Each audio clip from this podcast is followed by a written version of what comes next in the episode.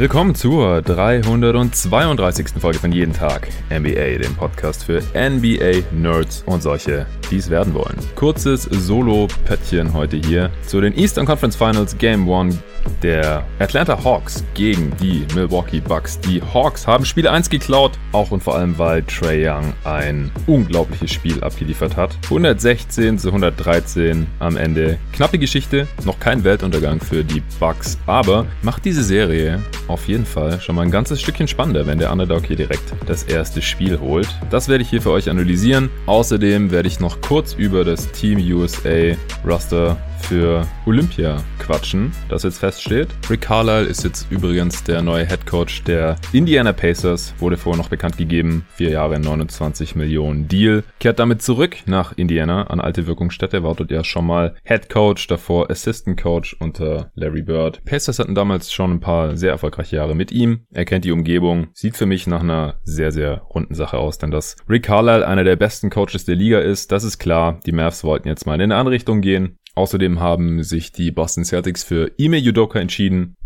Als Spieler hauptsächlich bekannt für seine Zeit bei den San Antonio Spurs, wie der zweimal gespielt hat. Außerdem auch für die Blazers und Kings und bisschen für die Knicks. Ist jetzt aber schon länger Coach, Zuerst Assistant Coach bei den Spurs unter Pop, dann bei den Sixers und zuletzt bei den Brooklyn Nets. Jetzt zum ersten Mal Head Coach, galt jetzt schon länger als einer der Assistant Coaches, die demnächst mal einen Head Coaching Job bekommen sollten. Die Celtics haben ja auch gute Erfahrungen gemacht mit Rookie Head Coaches und im Gegensatz zu Brad Stevens ist Udoka eben auch ein ehemaliger NBA Spieler, was anscheinend hier keine kleine Rolle gespielt haben soll bei der Entscheidung für ihn, denn manche NBA Spieler, die respektieren ehemalige Spieler dann doch nochmal ein bisschen anders als Coaches, die nie auf demselben Niveau wie sie selbst gezockt haben. Wie sinnvoll das ist, sei mal dahingestellt, gibt ja für beides, also ehemalige Spieler und Coaches, die selbst nie auf dem Niveau gezockt haben. Sehr gute Positiv- wie auch Negativbeispiele. Aber was jetzt das Hiring von Yudoka angeht und auch das von Rick habe ich überhaupt nichts Negatives mitbekommen bisher. Ja, bevor ich gleich zu Hawks Bucks Game One übergehe, gibt's Shoutouts. Zwei neue Supporter gibt's seit dem letzten Mal. Mats Göbel und Matthias Opferkuh sind dazugekommen als Starter-Supporter. Hier im Team jeden Tag NBA. Das ist das mittlere Supporter-Paket auf steadyhq.com slash jeden Tag NBA. Wenn auch du, lieber jeden Tag NBA-Hörer oder liebe Hörerin, gibt's ja auch ein paar, was dazu beitragen möchtest, dass ich diesen Podcast auch noch nach den Playoffs über die Off-Season hinaus, das heißt dann die nächste Regular Season und dann auch wieder die Playoffs und hoffentlich noch viele weitere Saisons weitermachen kann, dann schau doch mal vorbei auf steadyhq.com slash jeden Tag NBA. Es gibt drei verschiedene Unterstützungspakete. Es gibt das Bankspieler-Paket für drei Euro im Monat, Starterpaket für fünf Euro im Monat und das All-Star-Paket für sogar zehn Euro im Monat. Wenn man das gleich für ein ganzes Jahr macht, dann gibt es auch ein bisschen Rabatt, denn dann habe ich die Sicherheit, dass ihr gleich für ein ganzes Jahr mit am Start seid. Ihr bekommt es ja gerade mit in den Playoffs und auch sonst in den heißen Phasen, Free Agency, kurz vor Saisonstart, wenn die ganzen Previews rausgehauen werden, Trade Deadline und so weiter, dann ist es hier wirklich ein Daily Pod, da gönne ich mir sehr wenig Auszeiten, aktuell ja so bisher in den Playoffs vielleicht mal einen Tag pro Woche, wo keine Folge kommt. Es gab, glaube ich, auch Wochen, wo wirklich jeden Tag jetzt erstmal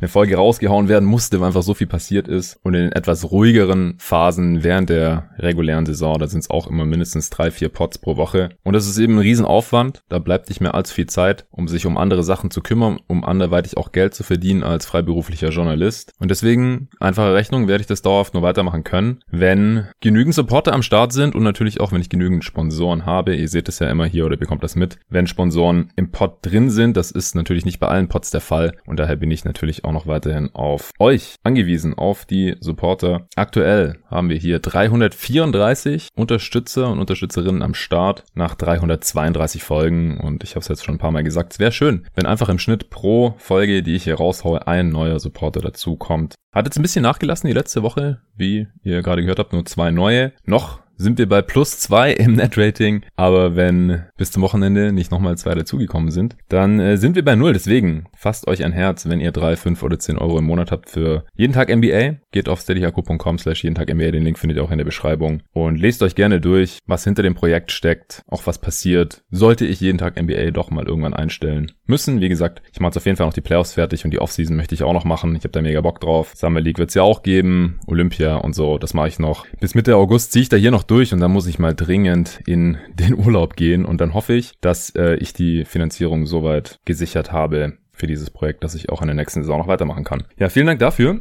Und jetzt schauen wir uns an, was dann letzte Nacht passiert ist und vor allem, was Trey Young hier abgerissen hat. Also ich konnte es mal wieder nicht glauben, was ich da sehe. Was hier gerade passiert in diesen Spielen, wirklich in quasi jedem Playoff-Spiel passiert irgendwas richtig, richtig krasses. Ähm, Alley-Oop oder der Valley-Oop auf DeAndre Ayton im letzten Spiel, Devin Booker im ersten Spiel der Western Conference Finals. Jetzt, was Trey Young hier letzte Nacht abgerissen hat, die Game Sevens, die es im Osten gab. Das verrückte sechste Spiel der Clippers gegen die Jazz und so weiter und so fort.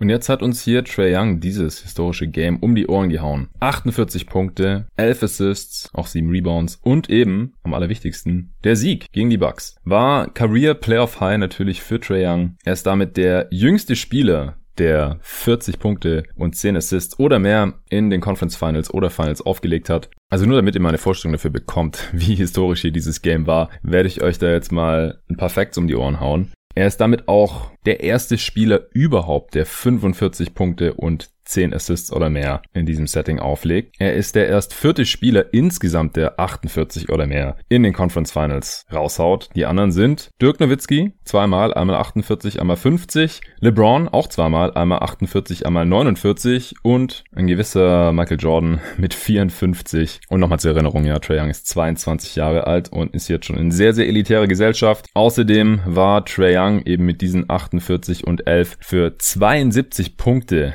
der Atlanta Atlanta Hawks verantwortlich. Was die höchste Zahl aller Zeiten in einem Conference-Finale ist. Liegt ja auch nah, wenn er der Erste ist, der 45 und 10 oder mehr raushaut. Außerdem, nicht zu vergessen, es war Trey Youngs erstes Spiel in den Conference Finals und damit hat er jetzt auch die meisten Punkte in einem Conference Finals Debüt rausgehauen. Davor war Rekordhalter Amari Stademeyer mit 41 Punkten, damals gegen die San Antonio Spurs. Devin Booker war auf Platz 2 mit den 40 Punkten jetzt gegen die Clippers in Spiel 1 und auch Kevin Durant hatte schon 40 Punkte rausgehauen in seinem Conference Finals Debüt damals. Und Trae Young hat all diese Typen mal locker hinter sich gelassen mit diesen 48 letzte Nacht. Ja, wie es dazu kam, werde ich euch jetzt erzählen. Erstmal fand ich interessant, dass die Bucks doch noch mit PJ Tucker in der Starting Five hier in dieses Spiel gingen. Denn er hat nicht wirklich ein natürlich defensives, natürliches defensives Matchup in diesem Spiel. Und wenn er in der Offense mit auf dem Feld ist, dann kann Trey Young ihn ganz einfach verteidigen, denn PJ Tucker macht einfach in der Offense nicht besonders viel. Heute hat er ein paar Offensivrebounds geholt, drei insgesamt in 35 Minuten Spielzeit, keinen einzigen Dreier auch genommen, vier Punkte, drei Fouls, hat einmal ein Closeout von Gallinari mit einem heftigen Crossover attackiert, das weiß ich nicht, ob ich überhaupt schon mal von PJ Tucker gesehen habe,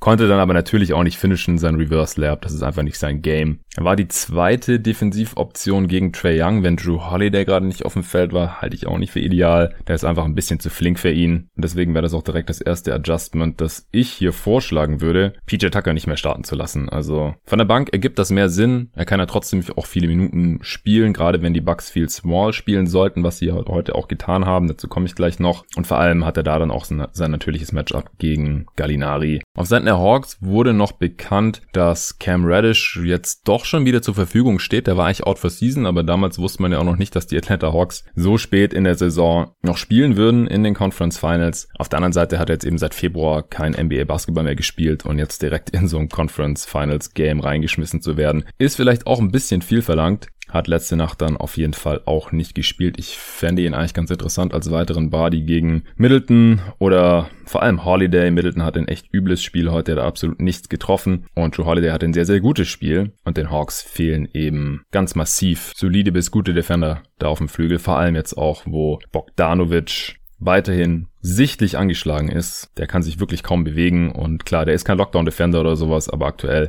hält er auf dem Flügel niemanden mehr auf und offensiv ist er leider auch gar kein Faktor mehr. Eins von sechs heute aus dem Feld, vier Punkte, drei Rebounds, zwei Assists in 28 Minuten Spielzeit. In der Crunch-Time konnte Bogdanovic auch nicht mehr spielen. Aber ich werde mich jetzt erstmal so ein bisschen am Spielverlauf entlang hangeln. Die defensiven Matchups auf beiden Seiten waren ganz interessant. Hurter hat gegen Middleton verteidigt, eigentlich ein Mismatch für Middleton. Die Hawks haben keinen guten Defender oder sehr guten Defender Defender für Chris Middleton, aber er konnte heute nichts draus machen. Also der hat eine Katastrophennacht aus dem Feld erwischt. Ich finde seine Würfe, die unterscheiden sich immer gar nicht so sehr, ob der jetzt gerade von einem guten oder schlechten Defender verteidigt wird. Das sind meistens irgendwelche Pull-ups, Fadeaways, Also er ist schon eher so ein Tough Shot Maker. Und heute hat er die Tough Shots einfach nicht getroffen. 6 von 23 aus dem Feld. Katastrophe. 0 von 9 von hinter der Dreierlinie. Das ergibt 15 Punkte für ihn aus 25 Shooting Possessions. Grottige Effizienz und das war ein Riesenfaktor natürlich auch bei einem One Possession Game am Ende, dass man mit drei Punkten verliert. Bogdanovic hat am Anfang Drew Holiday verteidigt. Wie gesagt, das ist ein übles Matchup und Drew Holiday wusste das auch auszunutzen. Trey Young gegen PJ hat funktioniert und da Clint Capella, wie von mir erwartet, Janis Antetokounmpo übernommen hat, hat John Collins gegen Brook Lopez verteidigt. Ja, Brook Lopez war in dem Spiel kein besonders großer Faktor, hat auch nur 20 Minuten gespielt, in denen er nicht besonders gut war, beziehungsweise in denen es für die Bucks auch nicht so gut lief und deswegen haben die Bucks in der zweiten Halbzeit auch viel Smallball gespielt und daher war dann nicht mehr so die Rolle für Lopez vorhanden. Zusätzlich hat auch Bobby Portis wieder fast 15 Minuten gespielt, nachdem er gegen die Brooklyn Nets komplett aus der Rotation gefallen war. Hier hat er wieder eher eine Funktion, in dieser Serie, da er defensiv einfach auch nicht so ausgenutzt werden kann. Und wenn er dann an den Brettern funktioniert, was er heute getan hat, 11 Punkte, 8 Rebounds, drei davon offensiv in nicht mal 15 Minuten Spielzeit, und drei hat er auch reingeknallt, dann schwinden eben die Einsatzminuten für Brook Lopez. Auf der anderen Seite hat es wie erwartet Drew Holiday mit Trey Young zu tun. Auch ansonsten gab es eigentlich keine Cross-Matches, außer wenn die Bucks geswitcht haben, was sie am Anfang auch am Flügel getan haben und am Ende dann, als sie Small gespielt haben mit Janis auf der 5, haben sie alles komplett geswitcht. Sie haben verschiedenste Coverages heute ausprobiert gegen Trae Young, denn der hat, egal welche Coverage, total auseinandergenommen. Vor allem in der ersten Halbzeit eher mit Scoring, in der zweiten Halbzeit dann eher mit sehr, sehr genialen Passing. Ins Spiel gestartet sind die Bucks wieder mit ihrer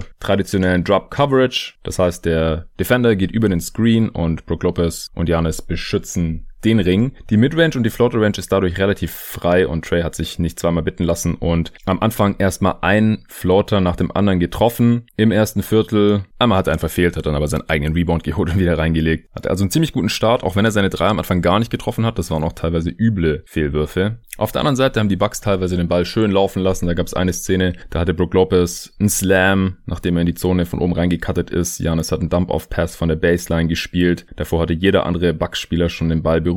Man hat die Defense der Hawks ins Rotieren gebracht und dann das Easy Finish rausgeholt. Ansonsten haben die Bucks viele Dreier genommen und sehr wenig getroffen. Was relativ schnell klar wurde, war, dass Janis auf dem Weg zum Korb oder in der Zone innerhalb der Dreierlinie eigentlich in dieser Serie niemand stoppen kann. Capella ist sicherlich noch das beste Matchup gegen ihn, aber auch den konnte er ein paar Mal einfach überrennen, überpowern auf dem Weg zum Korb. Wurde aber auch viel als Cutter eingesetzt, beziehungsweise auch als Rollman aus dem Pick and Roll. Da ist eigentlich jedes Mal ein guter Look draus entstanden. Entweder für ihn, einige alley gehabt in dem Spiel, die er finishen konnte, oder halt auch für seine Mitspieler. Gerade Joe Holiday hatte auch stark davon profitieren können. Wie gesagt, er hat ein starkes Spiel. Die Hawks haben einfach überhaupt keinen Defender gegen ihn. Dass es nichts zu heißen hat, hat er sein Teammate Chris Middleton bewiesen, denn für den haben sie auch keinen Defender und der hat den Korb halt heute einfach gar nicht getroffen. Aber Holiday war sehr stark und Janis über weite Strecken des Spiels auch. Bei den Hawks ist mir aufgefallen, dass die gerne so ein Fadeaway vom linken Zonenrand fast schon an der Baseline genommen haben. Mehrere Spieler haben das versucht. Trey Young, Kevin Hurter, Gallinari und Lou Williams. Ich frage mich, ob das im Gameplan ist, weil das halt ein Wurf ist, der gegen die Bucks relativ offen ist. Die nageln halt den Ring zu und dadurch sind halt Würfe aus der kurzen Midrange und der Floater Range eher verfügbar oder ob das einfach Zufall war, dass äh, die Hawks-Spieler sich immer wieder diesen Wurf rausgenommen haben. Ansonsten haben die Hawks ein paar sloppy Turnovers gemacht, die die Bucks nicht unbedingt forciert hatten, schlechte Pässe einfach. Bucks sind ja allgemein zwar eine gute Defense, aber das kommt eher daher, dass sie eben schlechte Würfe erzwingen, als dass sie jetzt unglaublich viele Ballverluste des Gegners forcieren. Trae Young, wie gesagt, mit einem guten Start, der hatte schnell 10 Punkte, obwohl er keinen seiner vier Dreier getroffen hat. Spiel war knapp, ging hin und her. Janis, wie gesagt, immer wieder mit guten Würfen in der Zone am Korb hat auch mal ein paar Layups verlegt. Allgemein in dem Spiel, finde ich, hat er einige gute Gelegenheiten liegen lassen. Dann kam Bobby Portis rein, hat direkt einen Layup gemacht, geslammt, einen Dreier reingeknallt. War es der zweite Dreier bei den ersten elf Versuchen der Bucks. Aber bei den Hawks lief es nicht besser. Da kam Lou Williams rein, hat dann deren ersten Dreier getroffen aus zehn Versuchen. Und damit war es wieder ein One-Possession-Game am Ende des ersten Viertels. 25 zu 28. Beide Teams nicht so effizient unterwegs. Hawks 93er Offensivrating, Bucks 104. Die Hawks Bench Lineups, die haben in dem Spiel nicht so gut funktioniert. Lou Williams, dann der kaputte Bogdanovic, Solomon Hill, Gallinari und Jakau Kongo zusammen auf dem Feld. Das sah nicht gut aus, vor allem waren gleichzeitig noch Chris Middleton und Janis Antetokounmpo drauf, die haben ein bisschen gemacht, was sie wollten. Ich fand das ein offensiv und defensiv schwieriges Lineup für die Hawks, also gerade wenn Bogdanovic so angeschlagen ist. Dann sollte McMillan sich überlegen, ob er nicht vielleicht zwei Starter drauf lassen will. Hat dann auch einen Timeout genommen, trotzdem wieder dasselbe Lineup drauf geschickt. Äh, und Kongo hat dann auch einmal Janis im Post gestoppt, geblockt, aber grundsätzlich, wie gesagt, hatte jetzt keiner bei den Hawks Janis besonders viel entgegenzusetzen in diesem Spiel. Hat auch Capella beim Drive komplett überrannt, kam direkt bis zum Ring und konnte ihn easy reinlegen, hatte immer wieder einfache Dunks. Dann kam Trey Young wieder rein. Jeff Teague hat gespielt für die Bucks. Der war ja auch schon mehrmals aus der Rotation gefallen hier in diesen Playoffs. Heute mit fast sechs Minuten Einsatzzeit. Hat in diesen sechs Minuten Einwurf genommen, den ich getroffen, einen Assist gemacht. Aber das Problem war, das Hauptproblem für die Bucks war, dass er defensiv komplett vernascht wurde von Trey Young. Jeff Teague ist zweimal unter dem Screen durchgegangen gegen Trae Young, der sich nicht bitten lassen hat und beide Pull-Up-Dreier reingeknallt hat, hatte dann schon 20 Punkte. Zu dem Zeitpunkt hat er über die Hälfte der Punkte der Hawks gehabt. Joe Holiday kam dann wieder rein, trotzdem blieb Jeff Teague der Defender von Trae Young, habe ich überhaupt nicht verstanden. Denn das ist ein gefundenes Fressen für Trae. Die Hawks sind wieder ziemlich viel Double Drag gelaufen in dem Spiel. Das ist dieser Stagger Screen von beiden Big Men für Trae Young. Capella rollt in die Zone, Collins poppt hinter die Dreierlinie und dann hat Trey Young immer eine Option, entweder Alley-Oop oder ein Pass in die Zone auf Capella für ein Easy Finish. Collins als Anspielstation an der Dreierlinie. Heute hat er von Above the Break, also alle Dreier, die nicht in der Ecke sind, kein getroffen. 0 von 4 insgesamt. Aber ist trotzdem schwer zu verteidigen und vor allem, weil Young ja dann immer Abstand von seinem Defender bekommt durch diese beiden Screens und dann eben ebenfalls einen Pull-Up nehmen kann, Floater nehmen kann oder vielleicht sogar bis zum Kopf durchkommt. Auch Kevin Hurter hat mir heute wieder ganz gut gefallen. Hat einmal das Pick and Roll mit Capella gesnaked und einen schönen Pull-up Midrange Fadeaway genommen. Also der hat noch ordentlich Selbstvertrauen. Von Game 7 gegen die Sixers, heute zwar nur 13 Punkte aus 12 Shooting Possessions, aber hat immer wieder wichtige Würfe genommen und getroffen. Leider nur eins von sechs von hinter der Dreilinie, deswegen heute nicht so effizient, aber aus der Midrange hat er immer wieder verwandelt. Der einzige Dreier, der kam auch, als die Bucks dann mal versucht haben, Trey Young auf der rechten Seite der Dreierlinie zu trappen, also zu doppeln. Was macht Young? Zu dem Zeitpunkt schon voll im Flow, hat äh, direkt einen Behind the Backpass aufhörte, gespielt, der den Dreier reingeknallt hat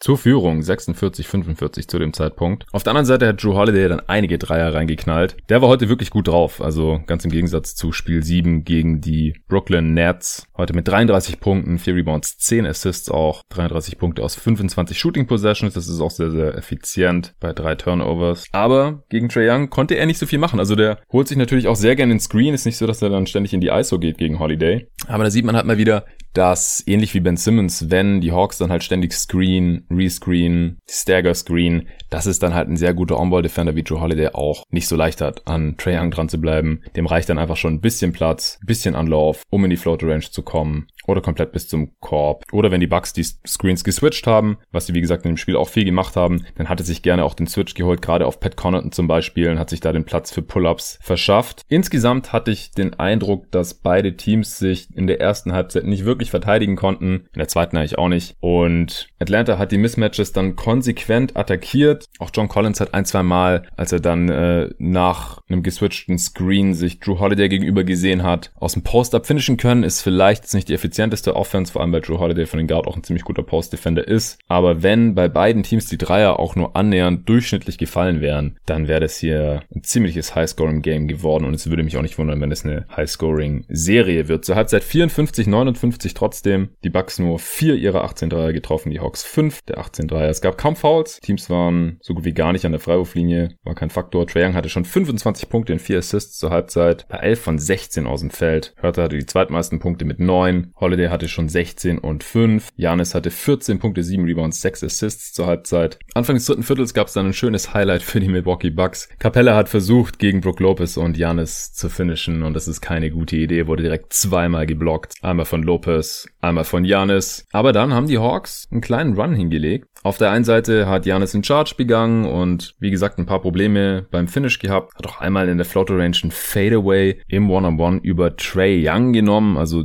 bei dem Matchup sollte er wahrscheinlich versuchen, ihn zu überpowern. Und Trey seinerseits hat das Game zu diesem Zeitpunkt im dritten Viertel komplett übernommen. Hat einmal einen schönen Pass-Fake gemacht, als er in der rechten Corner von Pat Connaughton verteidigt wurde, ist dann an der Baseline entlang gezogen und hat gegen Brook Lopez Lopez abgeschlossen. Also Brook Lopez hatte heute noch nicht so den Rim Protection Effekt. Gegen Trey Young, das haben wir aber auch zu Beginn der letzten Serie gegen Bruce Brown gesehen und auf den konnte sich dann auch immer besser einstellen, bis der dann gar keinen Effekt mehr hatte. Mal sehen, wie es in dieser Serie gegen Trae Young ist. Und dann kam noch eine ganze Reihe von Highlights von Trae Young in diesem dritten Viertel. Also ich habe auf Twitter auch geschrieben, Trae Young hat in dem Viertel mehr Highlights als manch anderer in seiner gesamten Karriere. Es war wirklich unfassbar. Er hat einen LU-Pass off the backboard gespielt auf John Collins in Traffic im Halbfeld. Das sieht man echt so gut wie gar nicht normalerweise. Dann kurze Zeit später direkt nochmal ein LU hinterher zum 79 zu 73. Fun Fact übrigens, LU-Pässe übers Brett zählen nicht als Assist in der NBA. Ich weiß nicht genau wieso, vielleicht damit man nicht zu oft in Versuchungen kommt, so Kobe-Assists, also so harte Bricks, die nur das Backboard berühren, irgendwie als Assist werten zu müssen, wenn man schwer unterscheiden kann, war das jetzt ein Pass oder war das ein Wurf. Zählt jedenfalls nicht als Assist. Trae Young war es egal und es ist ein heftiges Highlight, ihr habt es vielleicht schon irgendwo gesehen. Dann äh, war Collins auch angezündet, hat einen Pull-Up-Midranger über Bobby Portis getroffen. Allgemein, die Defensiv-Line-Up oder das Line-Up der Bucks zu diesem Zeitpunkt war Drew Holiday, Brent Forbes, Chris Middleton, Pat Connaughton und Bobby Portis. Also sehr, sehr small. Portis der einzige Spieler der Bucks mit ein bisschen Size. Also ich find's ja gut, wenn Bud mal ein bisschen small geht, aber defensiv ist es halt schon sehr, sehr übel. Also Portis und Forbes gleichzeitig, dann Connaughton quasi auf der 4, während die Hawks zu dem Zeitpunkt, glaube ich, noch komplett mit ihren Startern gespielt haben. Zumindest waren Capella und Collins und Trey Young drauf und dieses Lineup wurde halt komplett gegrillt. Holiday, wie gesagt, hatte Probleme da, sich teilweise um die Screens zu navigieren. Dann gab es die Szene, in der Trey Young Screen gestellt bekommen hat, oben an der Dreierlinie, hat angetäuscht, dass er links am Screen vorbeigeht. Drew Holiday ist komplett in diese Richtung gerannt. Trey mit dem Richtungswechsel nach rechts, Crossover, steht an der Dreierlinie und hatte noch so viel Zeit, dass er erst noch ein Shimmy mit eingebaut hat. Also hat erstmal einmal die Schultern so wackeln lassen und dann das Ding seelenruhig reingeknallt. Richtig geiles Highlight von ihm. NBA Twitter hat komplett gebrannt zu dem Zeitpunkt und die Hawks haben sich eine kleine Führung rausgespielt. Janis kam dann zurück und er hat Collins auch wieder direkt übermannt. Also Janis hat ein sehr, sehr starkes Offensivspiel, wie ich finde. Also defensiv auch. Aber offensiv habe ich hier, habe ich ihn im Pot hier auch immer wieder kritisiert. Gerade was seine Wurfauswahl angeht und da kann ich in dem Spiel eigentlich wirklich überhaupt nichts vorwerfen. Am Ende auch mit 34 Punkten, 12 Rebounds, 4 davon offensiv, 9 Assists, bei 3 Turnovers, nur 2 Dreier genommen und nur einer davon war ein richtiger Dreier, das andere war ein Heave, den äh, hat er nicht getroffen, also beide Dreier hat er nicht getroffen. 6 seiner 8 Freiwürfe getroffen, da hat er auch einen guten Tag erwischt, 14 von 25 aus dem Feld. Mit ihm auf dem Feld waren die Bucks auch plus 4, das ist der beste Wert aller Starter. Also an ihm hat es heute absolut nicht gelegen. Wie gesagt, er hat ein paar, er hat halt fast nur gute Würfe genommen und dann erwartet man irgendwie halt auch, dass er die quasi alle trifft und das war jetzt halt nicht der Fall. Also er hat fünf Würfe direkt am Ring nicht getroffen, nur einen Langzweier nicht, äh, nur einen Langzweier genommen, den nicht getroffen, zwei von fünf aus der Floater Range ist auch nicht ideal, aber wie gesagt, er hat 17 Würfe direkt am Korb genommen und normalerweise trifft er da dann auch mehr davon als zwölf im Schnitt oder wird auch noch ein paar Mal mehr gefoult. Also den Prozess bei Janis, äh, wie er heute zu seinen Punkten gekommen ist, das fand ich sehr, sehr stark. Hat auch wirklich gute Pässe gespielt, Kickout-Pässe, die gut getimed waren, Cutter bedient und so weiter. Also wirklich ganz, ganz starkes Spiel von ihm. Und deswegen war es Ende des dritten Viertels dann auch wieder knapp, als es ins vierte Viertel ging, 88, 85. Anfang des vierten hatte Janis auch einen heftigen Chase-Down-Block gegen Bogdanovic. Und dann ist Chris Middleton ein bisschen aufgewacht kurzzeitig, hat zweimal aus der Midrange seine patentierten Pull-Ups über Solomon Hill getroffen. Hill auch mit relativ vielen Minuten heute über 20 Minuten gespielt. Gegen Janis kann auch absolut nichts ausrichten, hat auch einfach mal komplett aus dem Weg gerammt. Äh, gegen Middleton, wie gesagt, das Ergebnis impliziert so ein bisschen, dass die Defense gegen ihn gut war, aber ich glaube einfach, dass Middleton an einem guten Tag sehr viel mehr dieser Würfe, die er heute alle gebrickt hat, trifft. Die Bucks haben dann im vierten Viertel komplett mit Janis auf der 5, also Small Ball gespielt, haben geswitcht und so stand Trey Young immer wieder an der Dreilinie Janis Antetokounmpo gegenüber und der hatte dann entweder nicht so Bock, Janis zu attackieren oder war zu dem Zeitpunkt vielleicht auch ein bisschen müde oder wollte sich die Kräfte für die Crunch-Time dann aufsparen. Trey Young hat dann auch dreimal einfach von weit hinter der Dreierlinie abgedrückt, Pull-Up-Dreier, alle waren nicht drin. Einmal hat Janis noch ein ziemlich dämliches Foul an äh, Trey, kann man nicht anders sagen, begangen. Denn der Ball war eigentlich schon weg und Janis hat einfach Trey Young noch so ein bisschen ins Gesicht gehauen mit der Hand. Das war unnötig. Ich weiß nicht, ob das eigentlich ein Shooting-Foul sein muss, denn wie gesagt, der Ball war schon klar weg. Aber ein Foul ist es natürlich, wenn man den Gegner ins Gesicht haut. Und in der Offense hat Janis die Bucks wieder in Führung gebracht. Nach dem Timeout gab es ein schönes ATO. Janis mit einem alley-oop nach einem Empty Side Pick and Roll mit Chris Middleton. Wie gesagt, Janis Pick and Roll als Rollman, da ist jedes Mal ein guter Wurf bei rausgekommen. In diesem Spiel, finde ich. Dann hat er ein Fadeaway über Capella gemacht, ein And-One Layup im Fast Break gegen Kevin Hurter, der ein softes Foul begangen hat. Allgemein, die Transition, die der Hawks, die hätte ein bisschen besser sein können. Das ist bestimmt auch noch ein wichtiger Faktor hier in der Serie, wie ich es ja auch in der Preview erwartet hatte. Bei diesem And-One im Fast Break, da hat er den Freiwurf dann nicht getroffen, aber den Offensiv-Rebound geholt und dann Holiday hat einen Pull-Up-Dreier aus dem Pick-and-Roll mit Janis, wem sonst, verwandelt und somit war das eine Five-Point-Possession. Zwei Punkte von Janis, Freiwurf verworfen, dann noch der Dreier hinterher. Sieht man nicht so oft. Und es war dann ein 13 zu 2 Run der Milwaukee Bucks zu diesem Zeitpunkt. Sie waren sieben Punkte vorne, 98 zu 105. Und ich habe mich schon so gefragt, machen die Bucks jetzt den Sack zu? Aber John Collins und Trae Young, die hatten da ordentlich was dagegen. Collins hat erstmal einen Putback reingemacht, dann kam dreieinhalb Minuten vor Schluss ein Floater von Trae Young mit Foul and One. Und schon waren es nur noch zwei Punkte Führung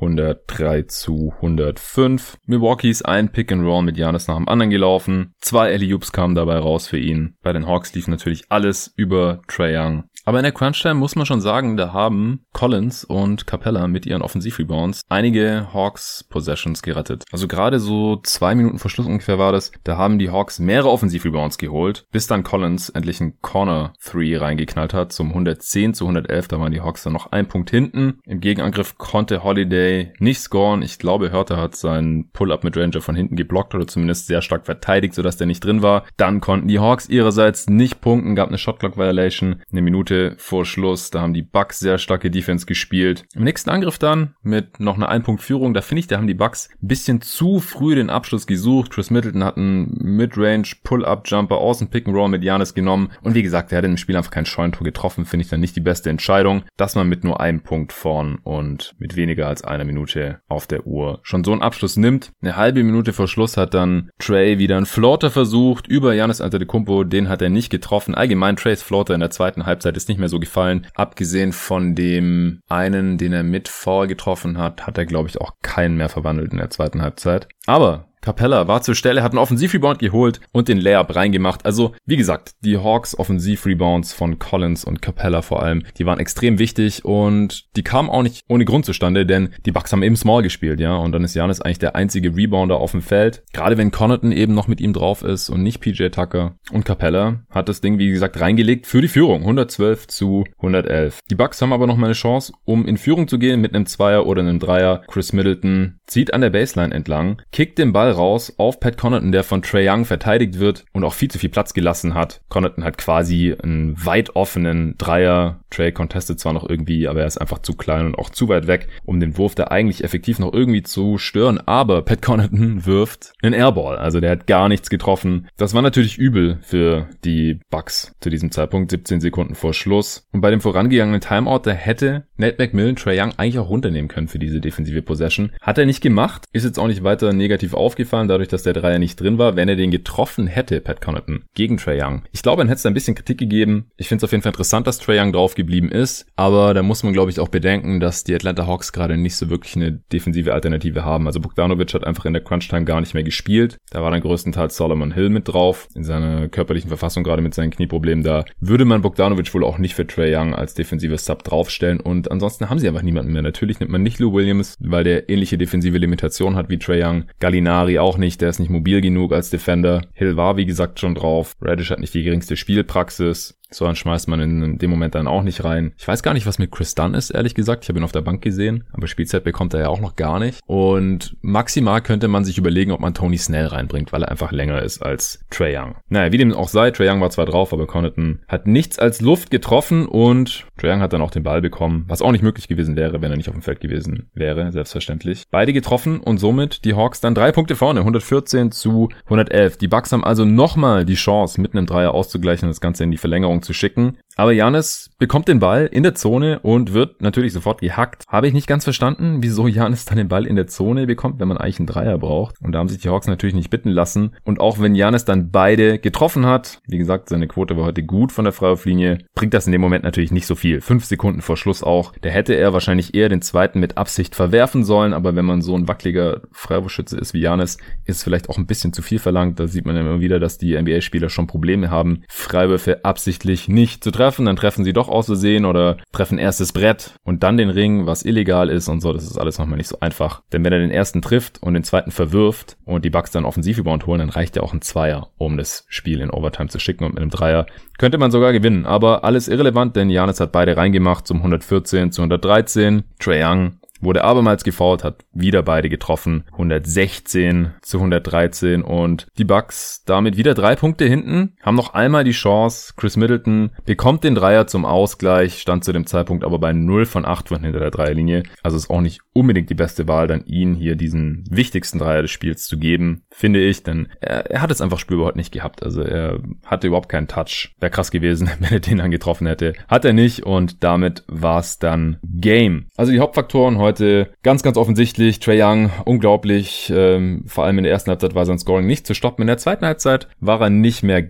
ganz so unstoppable aus dem Feld. Also am Ende 17 von 34 aus dem Feld, 4 von 13 Dreier vor allem. Keine so tolle Quote. Aber 10 von 12 von der Freiwurflinie und auch 11 Assists bei 6 Turnovers. Insgesamt natürlich ein effizientes Spiel, 121er Offensivrating. Aber die, gerade die Floater Range, die ist nicht das Problem. Hat da 5 von 11 getroffen. Das sind 45 Prozent im Halbfeld. Ist es nicht überragend. Also das schlägt die Milwaukee Bucks nicht über eine gesamte Serie. Obwohl das ja eine überdurchschnittliche, eine überdurchschnittliche Quote ist für die Floater Range. Der Ligaschnitt ist da so um die 40 Prozent. Den Wurf, den kann man noch am ehesten abgeben. Das ist ja auch das, was die Bucks Defense mit ihrer Drop Coverage normalerweise tut, was sie eben nicht abgeben dürfen, sind dann die Pull-Up-Dreier. Und natürlich auch keine Layups für Trae Young und auch keine Dunks äh, für Collins und Capella per Alley-Oop. Also die Bucks müssen im nächsten Spiel eben schauen, dass sie Trae Young die äh, Pull-Up-Dreier nehmen und die einfachen Finishes am Korb auch nehmen. Da hat er ein paar gehabt in diesem Spiel. Und natürlich die Alley-Oop-Anspiele auf die Bigs unterbinden. Und irgendwas muss man immer abgeben als Defense und da würde ich weiterhin dabei bleiben, Trae Young am ehesten noch den Floater anzubieten. Ich kann mir wie gesagt vorstellen, dass Brook Lopez Lopez in den zukünftigen Spielen das auch besser antizipiert, wie das auch gegen Bruce Brown schon der Fall war. Ich glaube auch, dass es wichtig ist, dass Brook Lopez weiterhin ein Faktor ist in der Serie und dementsprechend auch Spielzeit bekommt. Trotzdem war es gut zu sehen, dass die Switching Defense mit Janis eigentlich ganz gut funktioniert hat und dass es Trae Young ein bisschen aus dem Konzept gebracht hat.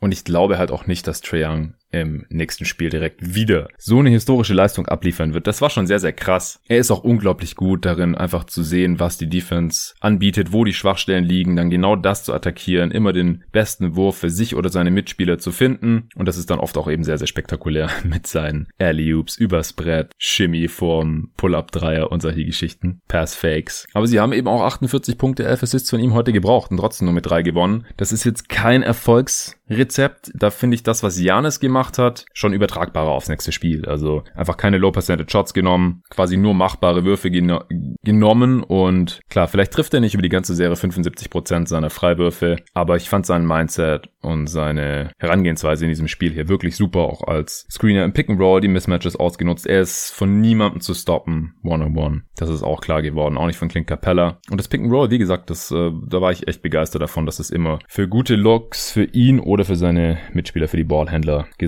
hat. Das Switching mit ihm oder auch der Small Ball, das würde ich weiter beibehalten, aber ich würde versuchen, da einen guten Mix zu finden, eben mit dem Big Ball, mit der Drop Coverage, mit Brook Lopez. Denn es ist kein Allheilmittel, auch weil Atlanta ja trotzdem Big spielen kann. Also nur weil Milwaukee Small geht, spielen ja trotzdem noch Capella und Collins, die werden dann nicht vom Platz gespielt oder sowas, weil Collins halt auch trotzdem jederzeit gegen PJ Tucker oder Pat Connaughton, wer auch immer dann gerade noch auf dem Feld steht, gestellt werden kann. Und dann haben sie einfach den Vorteil an den Brettern, gerade die Offensivrebounds, wie gesagt, die haben die Bucks ein bisschen gekillt in diesem Spiel in der Crunch Time. Und gegen Smallball ist natürlich auch einfacher in der Zone zu finishen, gerade die Alley Oops. Aber um Trey Young aus dem Spiel zu nehmen, da hat das schon ganz gut funktioniert. Gerade wenn Trey Young dann einfach nur die lazy Pull-ups nimmt gegen Janis. Er hat dann aber auch ein paar Mal darauf gewartet, dass ihm nochmal ein Screen gestellt wird und äh, dass Janis dann wieder von ihm weggeswitcht wird. Das funktioniert natürlich auch. Vielleicht sehen wir das im nächsten Spiel auch mehr. Solange Bogdanovic so angeschlagen ist und es hat mir jetzt wirklich keine Hoffnung gemacht, dass es nochmal besser wird hier in dieser Serie, wie er heute unterwegs war und dass er nicht in der Crunch-Time gespielt hat, da ist es einfach schwer, offensiv für die Hawks noch besser zu spielen als heute. Sie haben heute ein 115er Offensivrating aufgelegt, wo die Bucks jetzt fundamental gar nicht so viele Fehler gemacht haben in der Defense. Ich würde Coach Butt auch gar nicht so viele Vorwürfe machen. Also ich finde, wie gesagt, manche Lineups, die waren ziemlich katastrophal. Ich weiß nicht, warum Teague da spielt, warum man ultra small geht, aber dann halt mit so einer miesen Kombination aus Portis, Connaughton, Forbes neben Middleton und Holiday. Dann weiß ich nicht, warum Tucker startet. Wie gesagt, da gibt's ein paar naheliegende Adjustments. Äh, es bleibt abzuwarten, ob und wann Bud das macht. Dann, wie gesagt, Dreier gar nicht gefallen auf beiden Seiten. Die Hawks leicht besser mit 8 von 32. Das sind 25 Prozent. Können sie besser?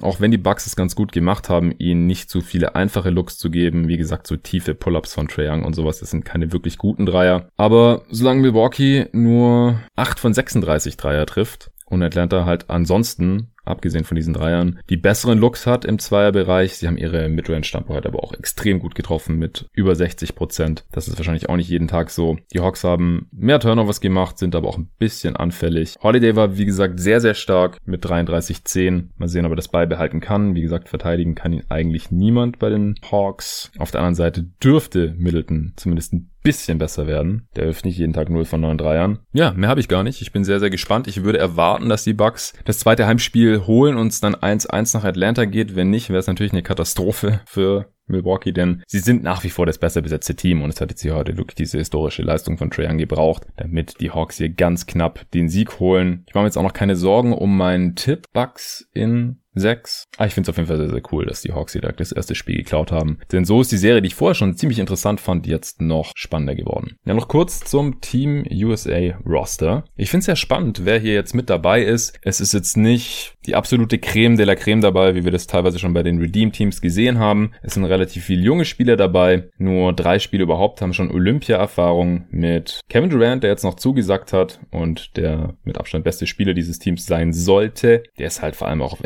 internationalem Level noch schlechter zu verteidigen, absolut unguardable, als es eh schon in der NBA der Fall ist. Dann ist Draymond Green wieder dabei, der war 2016 schon bei Olympia am Start. Und Kevin Love, der war 2012 schon mal dabei, ist vielleicht, gerade wenn man sich sein aktuelles Stand Standing in der NBA anschaut, nicht ganz nachzuvollziehen. Aber ich finde es ganz cool, dass Kevin Love mit am Start ist, denn ich glaube, international gibt es nicht allzu viele Bigs, die ihn defensiv abusen können. Es ist auch auffällig, dass die Amerikaner hier jetzt gar keinen klassischen Big mitnehmen. Es ist äh, wirklich nur Love, Green und dann noch Adebayo, der jetzt auch nicht der riesigste Center ist, auch eher seine Stärken in der Switching Defense hat und nicht in der klassischen Rim Protection, ähnlich wie Draymond. Auch Kevin Durant ist eher so ein sekundärer Rim, Rim Protector, Backline Defender. Aber ich denke, die Kombination, die funktioniert dann schon ganz gut und Kevin Love ist ein erstklassiger Rebounder und eben auch ein Spacer, deutlich besserer Schütze als Adebayo, der zumindest in der NBA nach wie vor keine Dreier nimmt und Draymond Green, der sie noch nie so richtig gut getroffen hat. Deswegen äh, finde ich es ganz cool, dass Love dabei ist und ich glaube, der hat auch kein Problem damit, wenn er dann mal gar nicht spielen sollte. Ist so ein bisschen der Veteran hier im Team neben Kevin Durant. Der zweitbeste Spieler des Teams ist äh, Damian Lillard und die Scoring-Kombi aus Durant und Lillard, die ist auf internationalem Level wahrscheinlich absolut unstoppable. Bin ich sehr gespannt drauf. Ansonsten sind noch dabei Jason Tatum, Bradley Beal, Zach Levine,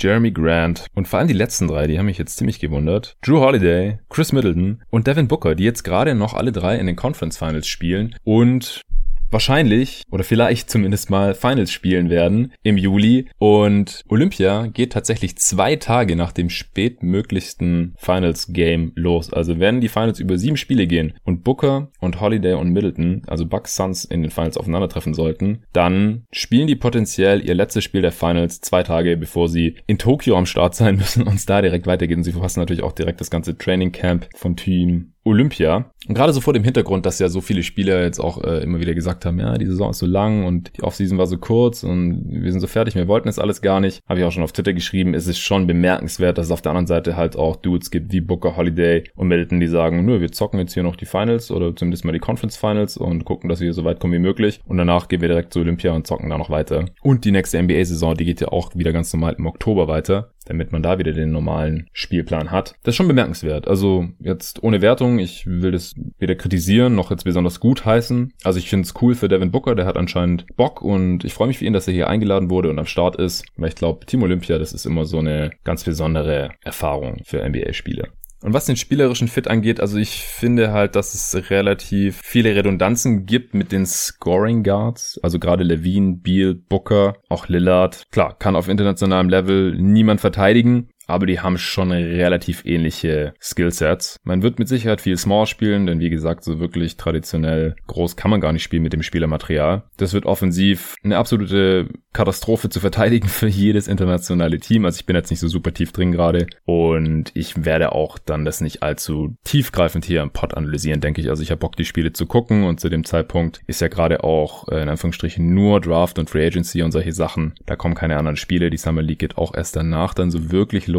Deswegen äh, kann sein, dass ich am Pod mal dann drüber spreche, aber ich kenne mich halt im internationalen Basketball auch zu schlecht aus, dass ich das dann auf ähnlichem Level analysieren kann wie hier die NBA-Spiele. Aber wird interessant. Also Jeremy Grant ist vielleicht auch noch so ein Name, wo man ein bisschen stutzt. Ich kann mir halt vorstellen, dass er dann eher wieder die Rolle einnimmt, wie er sie bei den Denver Nuggets inne hatte. Weniger wie bei den Pistons, also irgendwie erste oder zweite auch oder auch nur dritte Scoring-Option kann ich mir nicht vorstellen. Dafür sind die ganzen anderen Dudes hier im Team einfach zu gut. Aber als versatiler Wing Defender finde ich ihn da hier ganz gut im Team.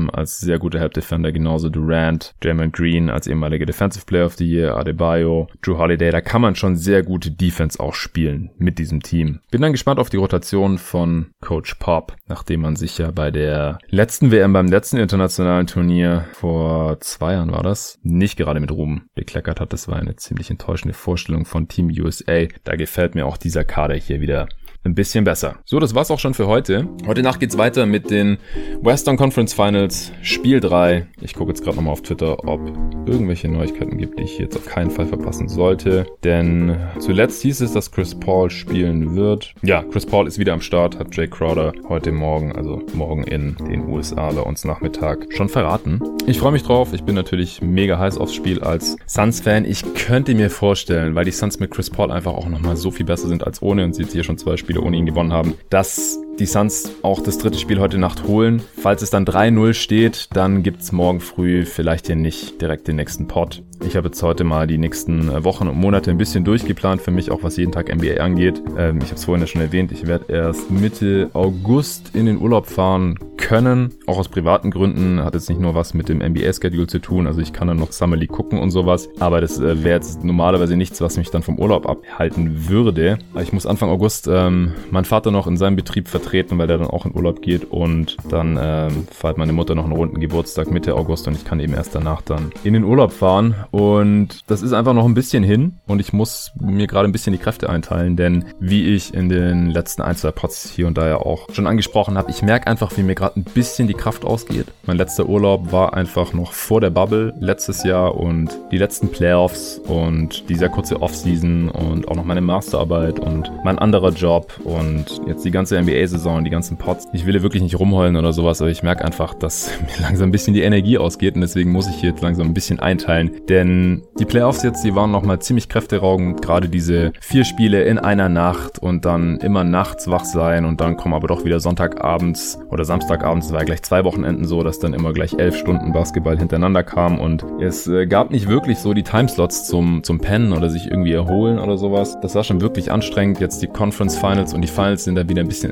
entspannter. In den Finals bin ich dann aber nochmal Teil von einem anderen Projekt, das äh, ich hier auch demnächst irgendwann mal wahrscheinlich ankündigen kann. Und dann kommt ja direkt die Draft Coverage noch während der Finals. Direkt nach den Finals ist wieder die Draft. Dann ist Free Agency, was auch immer ziemlich anstrengend ist. Erstmal die ersten paar Tage. Wenn jeden Tag Pots kommen, dann ist wie gesagt parallel noch Olympia. Dann noch die Summer League. Und das habe ich heute alles mal ein bisschen durchgeplant, mir die Daten angeschaut und so weiter. Und geguckt, was bei mir in meinem Leben ansonsten noch so los sein wird. Und wie gesagt, dann muss ich auch noch äh, in meine alte Heimat fahren, nach Stuttgart. Und dann, dann mein Vater noch im Betrieb vertreten und solche Sachen. Das ist einfach relativ viel, was mir da noch so bevorsteht. Und ich wäre eigentlich äh, hier und jetzt und heute schon urlaubsreif. Deswegen muss ich das ein bisschen einteilen und wenn die Suns heute Nacht 3-0 in Führung gehen sollten, dann es morgen hier vielleicht mal keinen Pot. Aber das hört ihr dann. Ich werde jetzt auch nach und nach noch ein paar andere Pod-Formate hier mit reinbringen, denn wie gesagt, es werden jetzt immer weniger Spiele und dann ist auch wieder mehr Platz für andere Themen da, für andere Formate da. Ich wollte eigentlich diese Woche mal noch einen Fragen-Podcast mal wieder machen mit Nico, wo ihr dann hättet Fragen stellen können auf Steady, also die Supporter, äh, im Stile der Fragen, die ich hier letzte Woche schon mit Nico besprochen habe, wo wir uns gegenseitig eben diese großen Bigger-Picture-Fragen gestellt haben, jetzt hier bezüglich der Playoffs. Arne hätte auch mal noch Bock auf so einen Pod. Mal sehen, wann wir das dann noch hinbekommen. Dann gibt es noch so ein, zwei, drei andere Sachen, die ich noch auf das Ende der Playoffs geschoben habe oder eben Richtung Offseason geschoben habe, die jetzt anstehen. So, jetzt wisst ihr Bescheid, ihr seid im Bilde, was ich so geplant habe und was so meine Gedankengänge dahinter sind. Ich hoffe auf euer Verständnis und dass ihr den Pod heute genossen habt. Freue mich wie immer über Feedback und natürlich auch, wenn noch der eine oder andere Supporter dazu kommt, damit ich jeden Tag NBA auch in Zukunft noch in der Form weitermachen kann. Vielen Dank dafür und bis zum nächsten Mal.